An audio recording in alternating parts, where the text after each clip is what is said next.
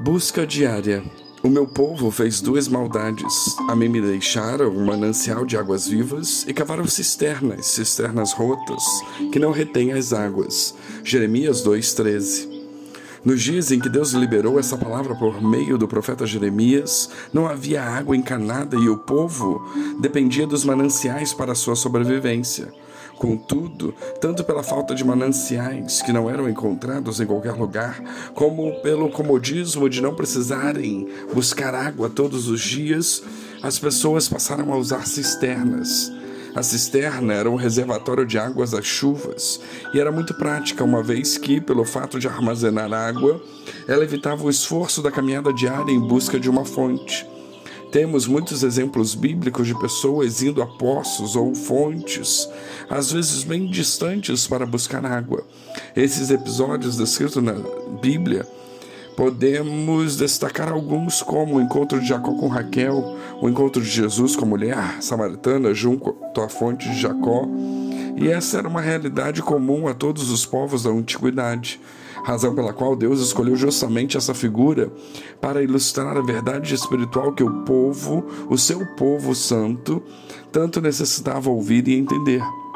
Qualquer um sabe que há uma diferença na qualidade da água proveniente de uma fonte e a que foi tirada de uma cisterna.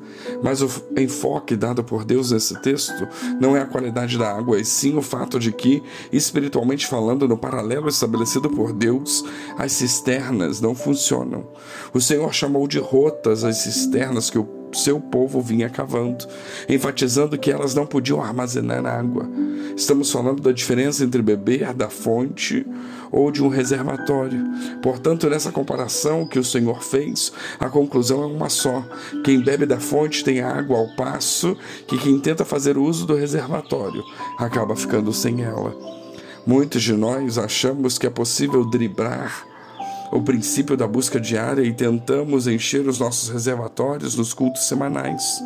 Há pessoas que durante toda a semana não ora, não adora, tampouco lê a Bíblia, mas acha que frequentar um culto é suficiente para mantê-las estabelecidas.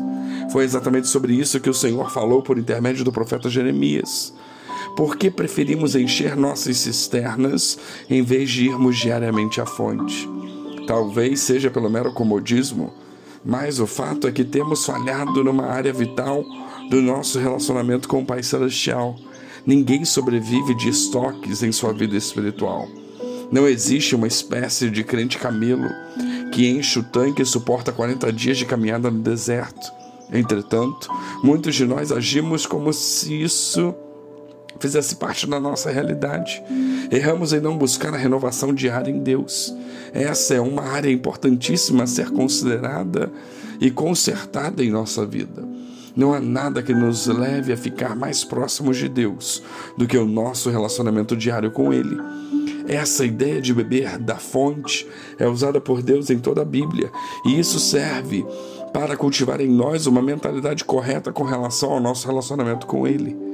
Respondeu-lhe Jesus: Se tivesses conhecido o dom de Deus e quem é que te diz dar-me de beber, tu lhe pedirias e ele lhe daria água viva. Replicou-lhe Jesus: Todo o que beber dessa água tornará a ter sede, mas aquele que beber da água que eu lhe der, se fará nele uma fonte de água que jorre para a vida eterna. João 4, 10, 13 e 14. Ora, no último dia, no grande dia da festa, Jesus pôs-se em pé e clamou, dizendo: Se alguém tem sede, venha a mim e beba. Quem crê em mim, como diz a Escritura, do seu interior correrão rios de água viva. João 7, 37 e 38. Pois o cordeiro que se encontra no meio do trono os apacentará e os guiará para as fontes de água da vida, e Deus lhes enxugará dos olhos toda lágrima. Apocalipse 7, 17. O Espírito e a noiva dizem: Vem, e aquele que ouve, diga: Vem, e aquele que tem sede, venha, e quem quiser, receba de graça da água da vida. Apocalipse 22, 17. A fonte não somente retrata o nosso relacionamento diário com Deus, a nossa busca contínua, mas também exprime a ideia de que não é necessário estocarmos ou armazenarmos água e que podemos dar preferência à água fresca. Decidamos hoje mesmo investir em nosso relacionamento diário com o Senhor e fazer disso a nossa fonte de águas vivas.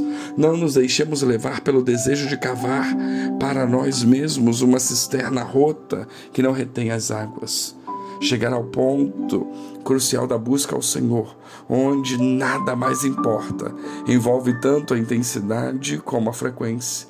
Não pode haver em nosso relacionamento com Deus somente um desses elementos. Pois tem gente tentando viver a intensidade da busca sem a frequência, e tem gente tentando viver a frequência sem a intensidade. Se não combinarmos essas duas características em nossa busca, ela se tornará incompleta e não cumprirá o seu propósito.